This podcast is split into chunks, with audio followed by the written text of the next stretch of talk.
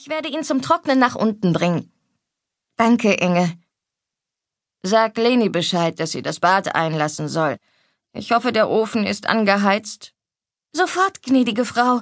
Inge eilte nach unten ins Souterrain, wo sich die Gesinderäume und die Küche befanden. Am liebsten wäre Friederike ihr gefolgt, wäre eingetaucht in die Wärme und die Düfte der Küche und hätte sich von Schneider, der Köchin, verwöhnen lassen, so wie früher. Aber nichts war mehr wie früher. Einen Tee, solange du auf das Bad wartest, wollte Stefanie wissen. Ihre Stimme klang nun kühler. Ich nehme lieber etwas Stärkeres. Freddy! Freddy! Irmi stürzte die Treppe hinunter und sprang Frederike in die Arme. Endlich bist du da. Bleibst du hier? Ziehst du wieder zu uns zurück? Bitte, bitte, bitte.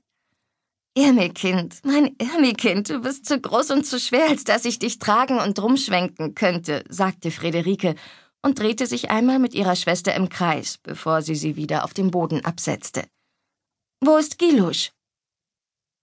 Gilusch ist auf ihrem Zimmer und da bleibt sie heute auch, sagte Stefanie und zog die Stirn in Falten.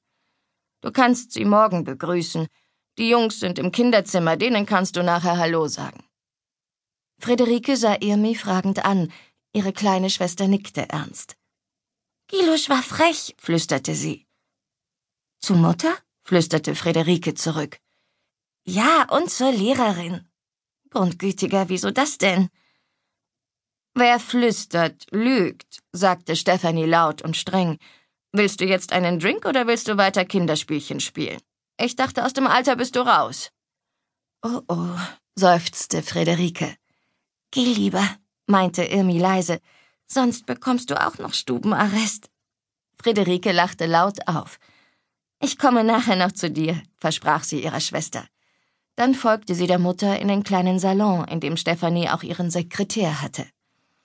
Bourbon, Cognac, Sherry, Gin? Gin Fizz nehme ich gerne. Friederike folgte. Die Atmosphäre war mehr als kühl, was nicht überraschend war.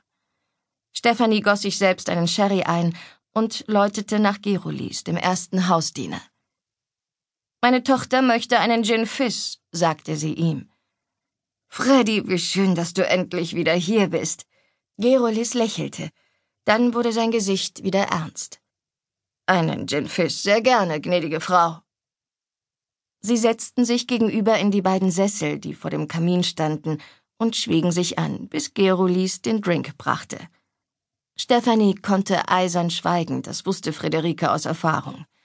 Also biss sie die Zähne zusammen, hob das Glas und zwang sich zu lächeln. Cheers, Mutter. Prost, Freddy. Ist Onkel Erik da? Ich muss ihn dringend sprechen. Er kommt gleich. Im Moment ist er noch mit dem Inspektor auf den Feldern. Der Winter war lang in diesem Jahr. Wir haben schon April, aber wir konnten erst jetzt den Dung ausbringen. Bis letzte Woche lag noch Schnee. Ja, bei uns auch. Friederike räusperte sich, nippte noch einmal am Gin. Was macht Fritz? fragte sie und hoffte, dass es leichthin klang. Er ist in Berlin und studiert Technik. Außerdem will er einen Pilotenschein machen. Stefanie schüttelte den Kopf. Er war schon immer verrückt nach mechanischen Dingen. Friederike lächelte. Ihr Halbbruder Fritz aus der zweiten Ehe ihrer Mutter war nur zwei Jahre jünger als sie.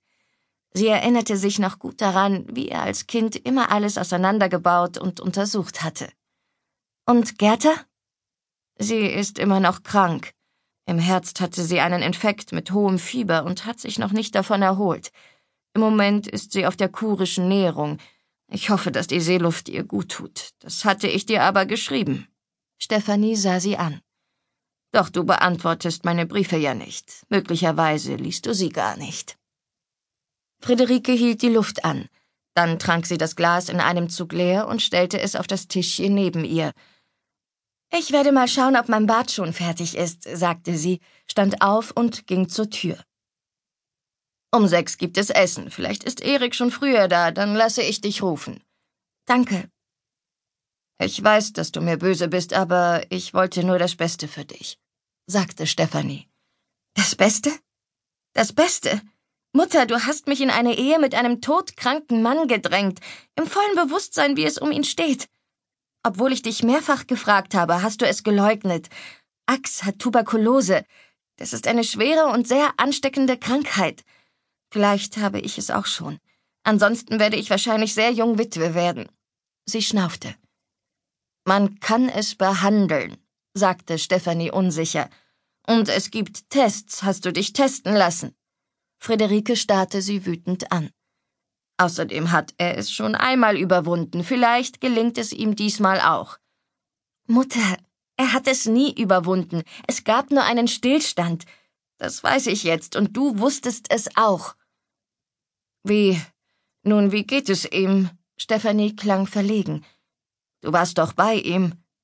Ja, ich war bei ihm. Schon mehrfach. Zuletzt über Weihnachten. Es war nicht so, wie ich mir das erste Weihnachtsfest mit meinem Ehemann vorgestellt habe. Friederike biss sich auf die Innenseite ihrer Wange, dann drehte sie sich um, öffnete die Tür und ging. Sie war wütend, zu wütend, um noch länger mit ihrer Mutter zu sprechen. Vielleicht würde sie sonst Dinge sagen, die sie später bereute. Für einen Moment stand sie unschlüssig im Flur, doch dann zog es sie ins Souterrain zu den Leuten, wie die Angestellten des Gutshauses genannt wurden. Sie öffnete die Tür, die zum Treppenhaus führte, und ging nach unten. Vorne lagen die Räume mit den Vorrats- und Weinkellern. Nach hinten raus fiel das Gelände etwas ab, und dort war das Souterrain fast ebenerdig mit dem Hof. Rechts und links lagen die Gesinderäume und das Leutezimmer, wo die Hausangestellten das Essen einnahmen. Vor Kopf war die große Küche. Schon als Friederike die Treppe hinunterging, hörte sie das Klappern der Töpfe und Pfannen, das Klirren des Geschirrs und vor allem hörte sie die durchdringende Stimme von Frau Schneider, der Köchin. Erbarmung, wollt ihr beim Spülen einschlafen? Nun legt mal eine Hand zu, wir haben Arbeit zu erledigen. Das Essen wartet nicht. Friederike öffnete die Tür zur Küche und sofort fühlte sie sich wieder zu Hause. Es roch nach frischem Brot, ausgelassenem Speck, nach Braten und Soße. Auf dem Herd kochte das Wasser, Eier wurden aufgeschlagen, die Mädchen rannten, schnippelten, kneteten, fluchten, und im Zentrum stand Schneider, die Köchin. Sie schaute auf und sah Friederike an. Mariellchen, na endlich. Hab schon gedacht, du kommst nie wieder runter zu uns. Erbarmung, sagte Friederike und lachte. Das würde ich mir nicht erlauben. Komm, lass uns an meinen Platz gehen, da haben wir Ruhe. Die Köchin, sie schien Friederike noch breiter als früher, kämpfte sich zur Fensterfront vor. Darunter stand ein großer Tisch, auf dem das Haushaltsbuch der Köchin lag. Friederike setzte sich auf die Bank, Schneider ließ sich schnaufend auf ihrem gepolsterten Stuhl nieder, der schon bessere Zeiten gesehen hatte, den sie sich aber weigerte, ersetzen zu lassen. Wie geht es dir, Kindchen, und wie ist es mit dem Lorechen? Und was ist mit deinem Mann? Ist er wieder gesund? Ach, so viele Freien. Iss erst mal was. Inge, bringe süßes Brot und Butter, das Mariellchen ist jankerig nach gutem Essen. Dann lehnte sie sich zurück, faltete ihre Hände über dem voluminösen Bauch und sah Friederike an. Blass bist du, sagte sie leise. Nun sag schon. Ach, Schneider, was soll ich sagen? Schreibt Ihnen Lore denn nicht? Manchmal, aber das sind nur Briefe, Mariellchen. Ich will wissen mehr. Wie geht es dir? Inge, eins der Mädchen, kam und stellte dampfendes Brot, frische süße Butter und Marmelade auf den Tisch. Sie knickste verlegen und ging dann wieder. Es geht mir gut. Friederike senkte den Kopf. Soweit. Erbarmung, das ist gelogen. Und das weißt du auch. Nun sag schon. Ax ist in Davos. Er ist sehr krank, obwohl es ihm langsam besser geht. Lore ist eine wahre Hilfe. Ohne sie wäre ich verloren. Wen Lorechen? Sagte die Köchin stolz. Ich hab sie angelernt. Friederike musste lächeln. Das ist wahr. Sie zu haben ist ein Stück Heimat in der Ferne. Sind sie gemein zu dir, die Leute? fragte die Köchin leise. Gemein? Nein. Friederike schüttelte den Kopf. Gemein sind sie nicht, aber sie akzeptieren mich auch nicht. Nicht richtig. Ich bin die Frau des Gutsherrn, aber er ist seit unserer Hochzeit im letzten Jahr nicht mehr auf dem Gut gewesen. Sie lachte bitter auf. Ich werde erst im Herbst 21. Sie nehmen mich nicht für voll. Das kann ich ja verstehen, aber ich muss das Gut trotzdem führen, nur weiß ich nicht wie. Mariellchen. Die Köchin lehnte sich vor, drückte Friederikes Hand. Nu iss mal erst, und dann gehst du nach oben und nimmst ein heißes Bad.